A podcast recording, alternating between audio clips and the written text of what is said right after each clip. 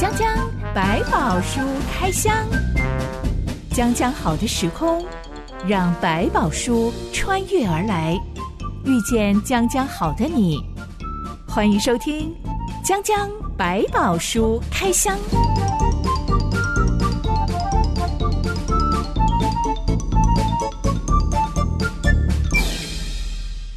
百宝书里有白宝，让知心和下凡哥为你开箱来挖宝。Hello，我是知心。Hello，下凡哥。今天我们要来开箱关于祭司的衣服长什么样子。是下凡哥，你会根据年纪转换衣服吗？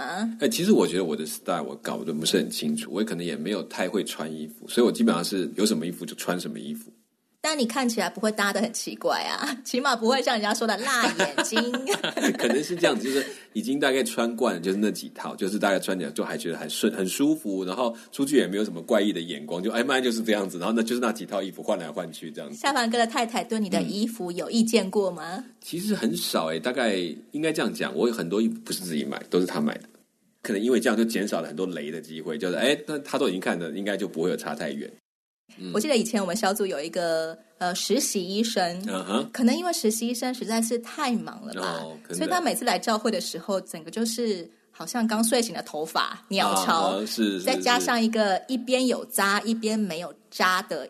衣服、啊、是是是，就感觉有的时候领子一边在里面，领子的一边在外面，就很匆忙啊，就哎套了衣服就出门的感觉，这样。我们姐妹们就会很热心的，天哪，你到底是穿了什么来？然后帮他把领子翻好啊，衣服拉好啊，是是是，嗯、都觉得嗯，嗯，弟兄们应该要人模人样一点。就是可能男生对这样啊，这有什么关系？我我也不是没穿衣服，这样就好，就是那种心态。可是其实慢慢就知道，我们还是出去也算是一种礼貌吧。我觉得稍微留意一下是应该的。嗯，其实，在马路上偶尔会遇到有一些，嗯，被人家称为背影杀的衣着方式，嗯、是。可以说它的背面是背影杀，但转正面之后就忽然间变成辣眼睛了。因为 可能从背面看起来是一个妙龄少女，但转到正面，哇，原来是个七十岁的阿妈。或者是我有曾经在邮局里面排队要办事，我一直觉得站在我前面那个是个哇，好高的女模特哦，嗯嗯，头发超长，长到屁股，是，是所以真的是很吸睛，嗯。结果等到他办完事情转过身的时候，我才忽然间吓一跳，哦。哦是个男生，是不折不扣是男生，是男生，不是有化妆的男生，是 没有化妆的男生，就是个男生，但是他穿的衣服让你感觉是一个女模特儿的样子。在网络上，这种人通常都会被酸民骂。嗯，这个我们就是真的也要想一想，也许对他来讲，他喜欢某一种 style，那你说他到底对你好不好？我觉得每个人见仁见智。也许你说，我觉得就是很受不了。但有时候，哇，你好有勇气，或者你好有大胆，或者你好有本事，把自己穿成这么有型，这样子，我觉得这是每一个看到的眼光。你有权利决定你喜欢谁或不喜欢哪一种 style，可以。但我觉得也不要太过头去批评，因为这些东西是他的选择，他也不是没有眼睛。他既然这样选择，说不定有他特别的原因。有机会也可以去了解一下。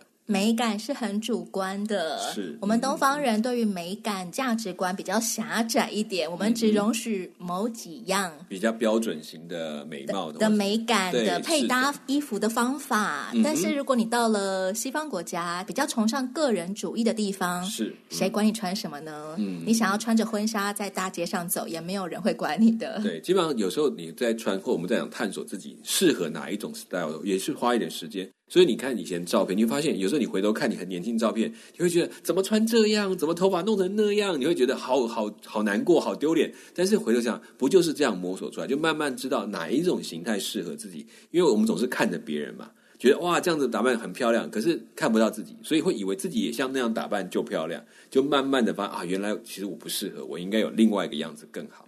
不要刻薄的对待别人的审美观，也不要刻薄的对待自己的审美观。是你也在学习。原来我十年前穿的这么的土，嗯、那没关系，因为十年前的我就是比现在土嘛。对，对，所以穿的土气一点那就算了。对，而且那时候的帅可能跟现在帅也不一样。你会发现以前很飘配的，我们那种男生说哇要有点流浪人的感觉，可是到了一个阶段，你就我还是不适合这种形态，或者我发现真的很适合，我就做的更流浪也有可能。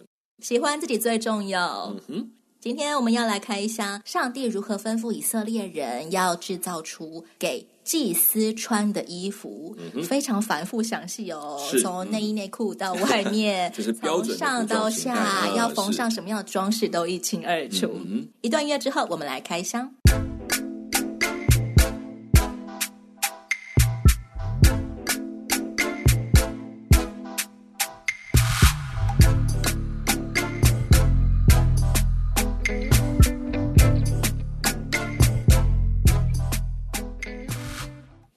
开箱到了关于圣所这个建筑，分成了外院、嗯、还有内院。内院，里面就分成了圣所跟至圣所。嗯哼，能够进到外院这一层布幔里面的，全部都是祭司，对，我是立位人，也是协助工作的人。嗯、而祭司当中只有一位大祭司，是每年可以进入至圣所一次。是，嗯、我们先来聊聊祭司到底是一个什么样的职业。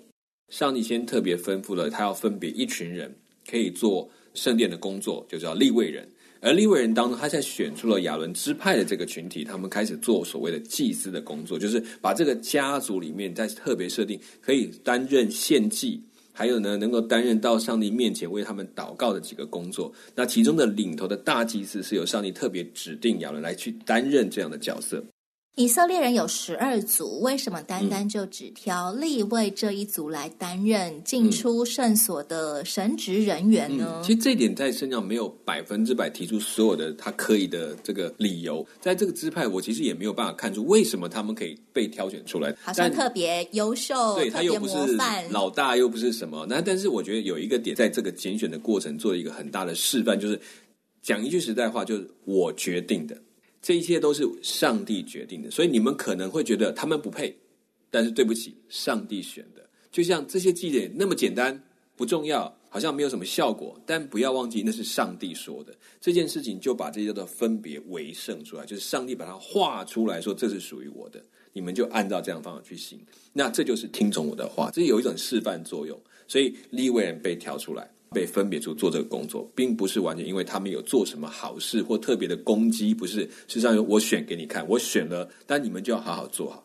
立位族如果原本就只是普通的以色列人，是被上帝选完之后，他们会忽然间变得比较 holy 吗？嗯、现在我的身份不同了，所以我要做好给同胞们看。所以这就是一个问题，就是你当你领受到这个身份，你可以像你讲的，我很发愤图强，说我哎呀，终于被选掉，我要珍惜这个恩典，好好做好。也有说，嘿，我就是觉得我做得很好，所以我才是祭司，然后就乱搞一通，不照上帝教的你去做，或者滥用上帝祭司的职分，这就是危险。所以也会有坏祭司出现。所以在这个部分要理解，上帝都是先给我们一个身份，鼓励我们朝这个方向去走，然后就你要尊重上帝给你的身份，珍惜这个身份，那就是珍惜恩典，那就可以进入到那个名分下。同样，不管他的权利或者上帝给的特别的祝福，你才会经历到。摩西家本来就是立位族的人，是。这有可能成为上帝选这一家、嗯、这一族的原因吗？这个我们真的没有比较明确的理由，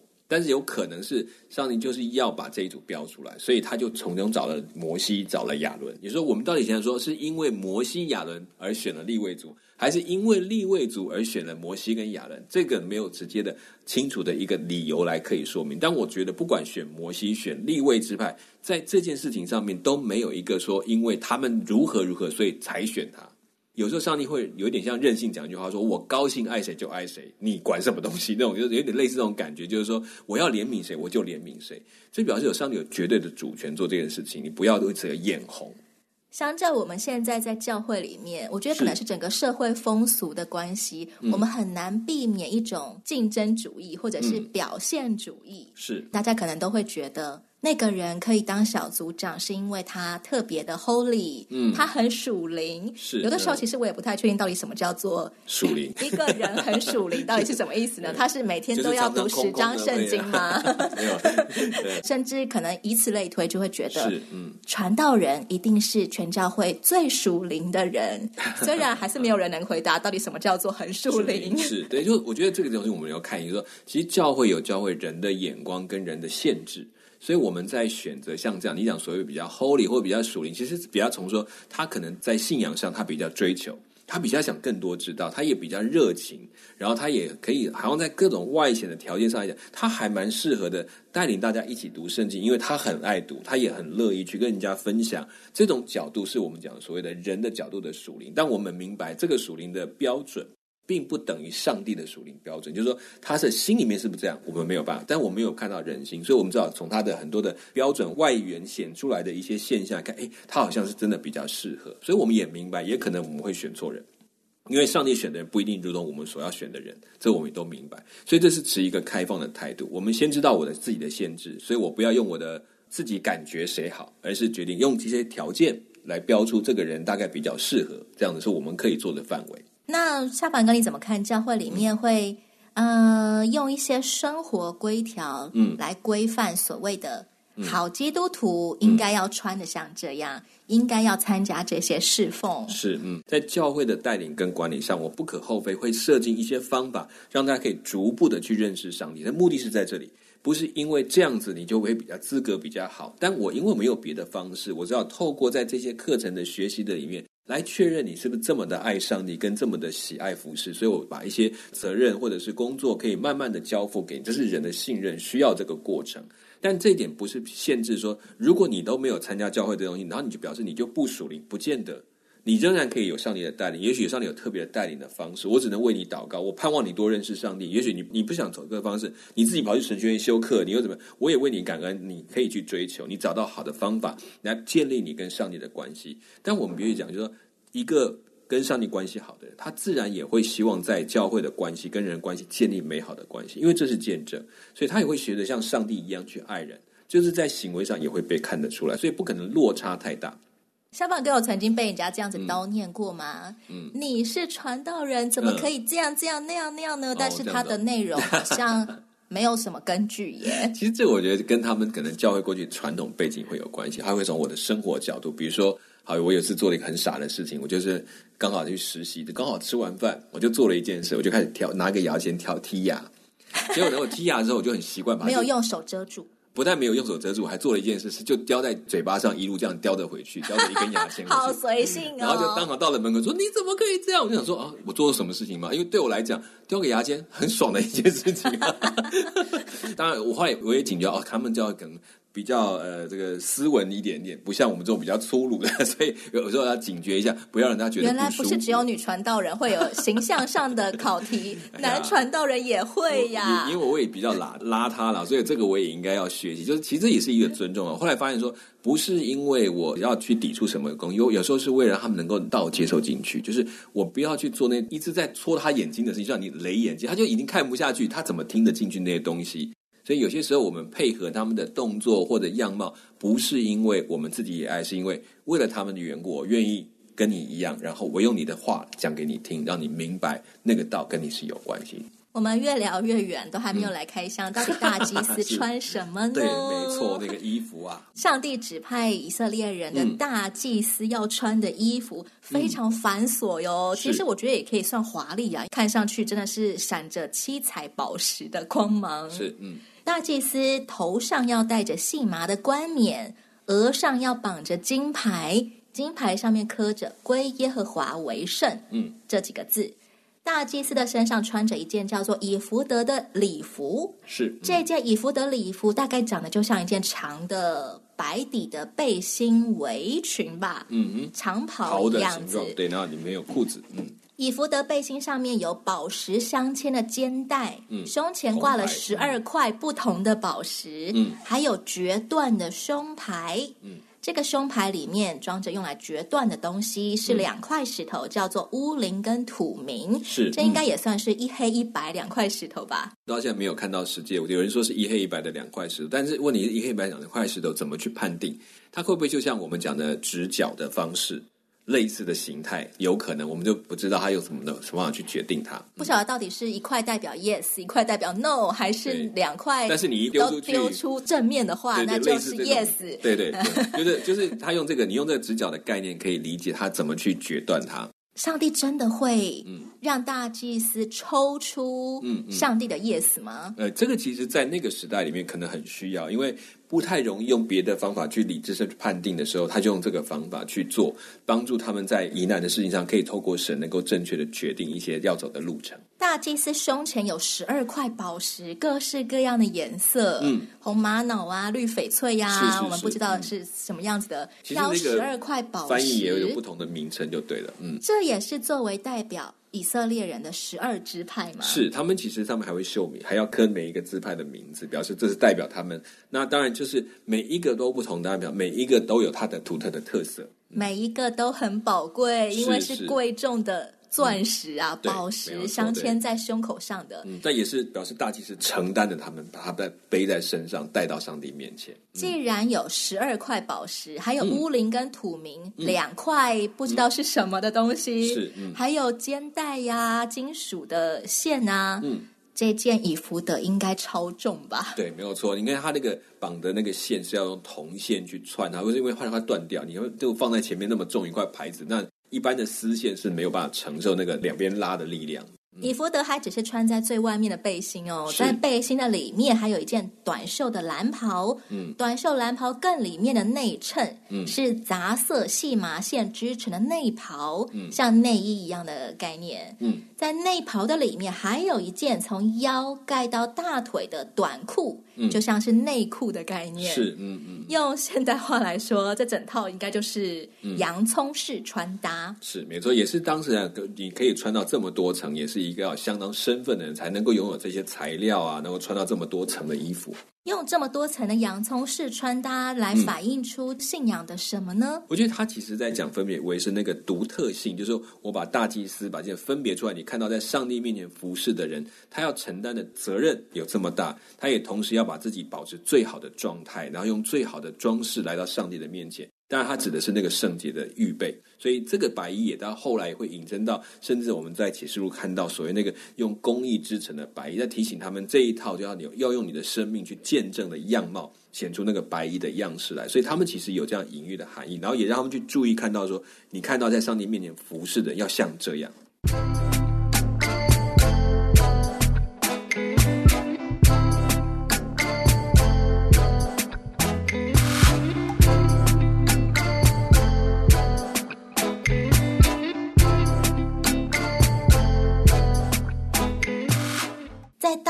的长袍下摆要缝上一整圈的金铃铛跟金石榴，嗯，这些东西再加上去就更重了。是没错，嗯，这一圈金铃铛、金石榴的用意很特别，是为了在大祭司走进至圣所里面朝见上帝的时候，是外面的人必须要一直能够听见叮叮当当的声音。嗯哼，如果没有听见，就代表。嗯大祭司可能昏倒在里面了，是，但通常上帝应该是不会让人忽然间高血压 昏倒在至圣所里，所以如果他昏倒了，那就代表是上帝杀死他了，击打他。对，因为相对来讲，他对他们的要求就会更严格。就像说我给你当学生会长，学校对你的要求，你的示范就要比人家更严格，标准更高。你可能别人出一个小错，可能一个小过，他就是或者没看到就算了。可是你是会长。你做的一切，如果你做了一点错事，可能就要被加重的处分，因为你更了解你怎么可以犯这样的错，担负的责任越大，你也表示你要负的那个示范的作用也就越高。所以在这个程度让他们去理解，所以也可能是大祭司进去，他可能只是一些。没有按照程序来的问题，可能没有照上帝的吩咐去点着那个灯或者怎么样，可能就在被击打。这是一个让他很严格的去理解上帝的严厉的那个层面。仅只是不够谨慎，就有可能会死在至圣所里。嗯，这可能对他们来讲不好当哎，对，是不好当，所以要负的责任跟示范可能会更严厉的，也会更直接面对上帝。如果真的不小心死在里面怎么办呢？没有人可以进至圣所哎。所以他们其实进去的时候，身上会绑一条绳子拉在外面。所以他在里面行动的时候，叮叮当。如果他们突然间没有声音的，会呼唤，然后如果都没有反应的时候，他们就可以把他尸体拖出来。人不用进去，就把他人给拖出来。所以，当大祭司进入至圣所，嗯，每年一次朝见上帝的时候，其实他的祭司也是很忙的，要忙着听那个叮叮当当的声音。嗯，如果过太久都没有听到那个细碎的铃铛声，就要赶快拉动那条绳子，把大祭司拖出来。是是，他们就有一个这样子，也是一个特别的方式，因为表示其实他也在象征说，没有一个人是完全的。所以，如果大祭司有一点不小心、不留意、不谨慎，是不为自己做赎罪祭。其实那个不是他真的不会犯错，而是。他们在去之前都会献上他们该献的赎罪祭，求上帝饶恕他的隐而未宣或不小心得罪的罪，进去才得怜悯。所以这是在透过那个提醒的过程，然后才进去。大祭司身负重责大任，那大祭司几年一任呢？原则上他是没有任期制，他就是做一辈子的。原来的里面，后来就会开始轮流，他们就会按照班次来选出他们的大祭司。这个时候。原来亚伦他们这个时期是谁一直做到最后，然后再找一位接任的，然后继续下去。可是到了后期，就是呃重新圣殿盖来以后，我们的第二圣殿开始之后，他们开始按着那个班次，就是大卫在排定的时候，第一圣殿建了要开始之前，他排定的，然后到了所罗门的第一圣殿建立，他们就按着班次来轮班来服侍。家族里面每一班负责的那个大祭司，在那个时候的任期，按照轮班的那个年限来做，然后再换下一位，所以他一年够进去几次。施洗约翰的爸爸，他进去的时间，他按照二十四年一轮的话，他知道他自己大概就最后一次有这个机会到至圣所里面去。相反，哥你是传道人，嗯，嗯，好像也有点像是现代的祭司。虽然我们现在并没有圣所跟祭司的存在，嗯嗯、是你会怎么判断哪一天要退休呢？嗯，其实应该这样讲，传道这个身份，他没有真正退休的时间，但他可能从某一个位置退开去做其他的事情。比如说，我在牧养到一个阶段，我知道我的体力能力已经有一个限度了，我应该是交出去让年轻人继续做。那我可能会去做其他的服务或者工作，就不是担任这种教会的传道的这种身份。那严苛来讲，在新约的范围，或者甚至到我们这个时期，更会说，其实不是传道人是祭司，是每一个人都是祭司，因为上帝说我们是祭司的国度。是圣洁的国民，是，所以每一个人都应该成为神跟人中间那个带导者，然后引导者。那其实这个传道，它可能就是一头比较老的羊，或者比较老的祭司。哦，我们常常是老练的，我可以帮大家找一些方法，引导大家去行动，但他不能够代替这些跟上帝祷告的这个职。我我替你代求，跟你自己求是一样。当然，我可以多一点代求，但不表示我的身份比你高过了多少。既然上帝的心意是每一个基督徒都要做祭司，嗯，我们从今天开箱大祭司的穿着，还有我们了解祭司在。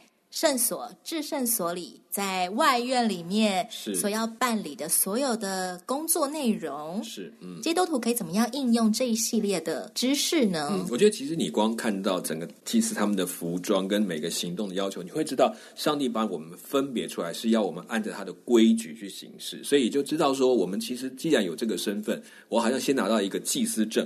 现在问题是，你要不要好把这个祭司要做的事情学好？我该为人祷告的，该在生命当中调整的，预备好自己服侍的，好让我在神跟人中间成为一个很好的引导者，也能够把上帝介绍给人，也能够把人带到上帝的面前。这件事情是我们要全心去学习的。所以能够抓住这一点，你就不愧于身上给你的那套祭司的服装，给你的那个名分叫归耶和华为圣的那个概念，就知道我是属上帝的人，随时在所行所事都应该记得这个身份。古代的祭司最重要的责任就是要代表以色列人来到上帝面前认罪，嗯、是，这是我们献上的礼物，求你赦免我们的罪。嗯嗯，今天每一个基督徒，每一个愿意按照上帝吩咐来做祭司的基督徒，嗯，是不是也应该要常常先来醒思，我有没有得罪上帝的地方？是，是，在我能够为别人祷告之前，我需要先来省察我的生命。虽然说上帝现在不会在我们祷告的时候忽然间击 杀我们，不需要别人。把我们拖出祷告的状态里面，对，但我们也要知道，上帝并不是一个随随便便可以让我们玩弄的布偶。嗯、是是，就是圣经很喜欢用一个轻慢上帝，就是把上帝小看了。所以换角度来讲，你为什么每天我们要成根啊？有时候要晚祷，更提醒自己说。常常去检查自己，把一天一开始就归给于上帝，所以他其实有点引导，是在圣所里面所做的早祭跟晚祭，就是一早起来就归给神，然后晚上的能够感谢神，这样的一个循环，让我们常常活在我们是上帝的百姓的那个角色里面，就会在你的所行上面都常惊觉哦，上帝有在看，那上帝要教我怎么做，我来按着去做，那种概念就会出来了。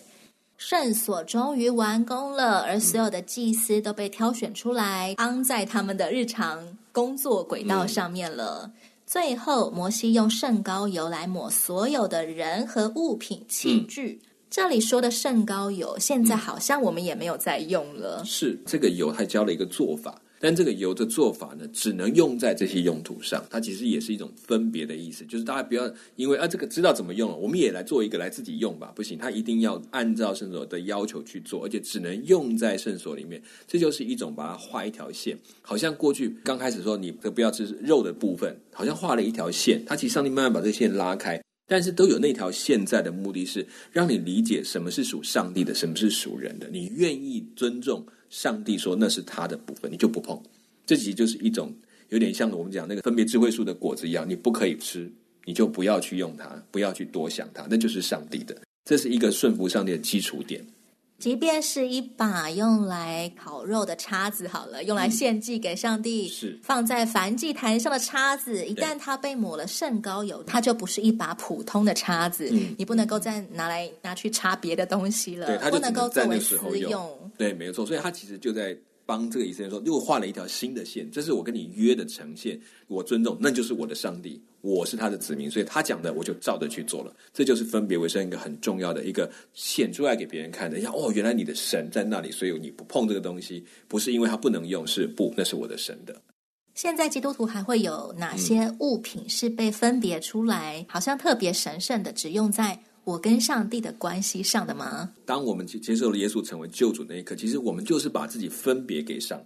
从现在开始，你就不只是你了，不是说我要怎么做怎么做。所以我要靠的是上帝的，希望我怎么做，要放在什么位置，要把我用在什么地方。以前的计划是我想怎么做，我要怎么展现我自己。现在我怎么样在当中可以活得像上帝要我的样子。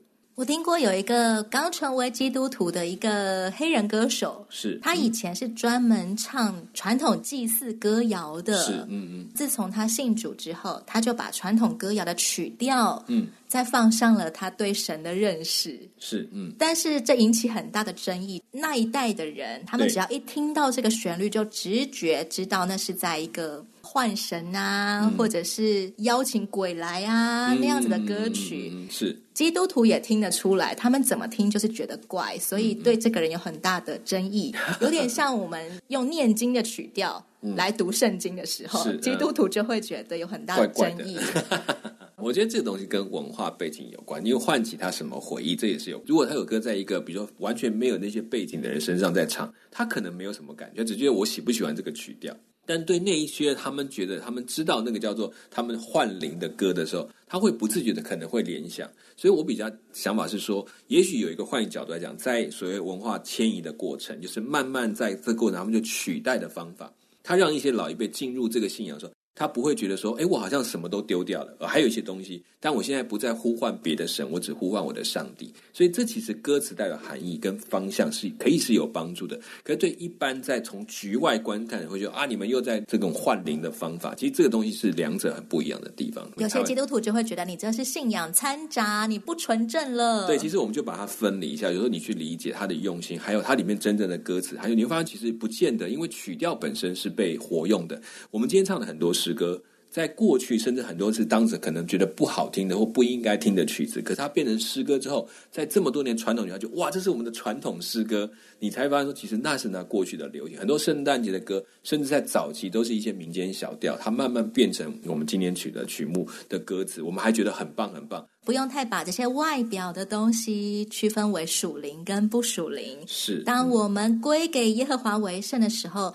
凡我们出于爱神的动机而做的每一件事情，嗯、也都一并被归耶和华为神了。对，是因为你很清楚，那只给神，没有不是给其他人，那就完全不一样。当然，有些不是指所有的风俗，那我们还是会理理清哪一些在价值上、在道德上要符合的，那就可以。那有些是文化的特质产生的结果，比如唱印度的曲调的歌，他就是唱那个曲调，他就是可以变成诗歌，有啊。那我们一定听不习惯，但他就是长这样。关于圣所还有祭司的开箱，就到这一集结束喽。从下一回起，我们要继续来开箱以色列人的旷野旅程了。嗯。其实刚建好圣所之后，他们就做了一件非常夸张的事情，完全违背了他们之前跟上帝之间的约定。嗯，下一回我们再来继续开箱喽。我是知心，我是小凡哥，讲讲百宝书开箱，我们空中再会，拜拜，拜拜。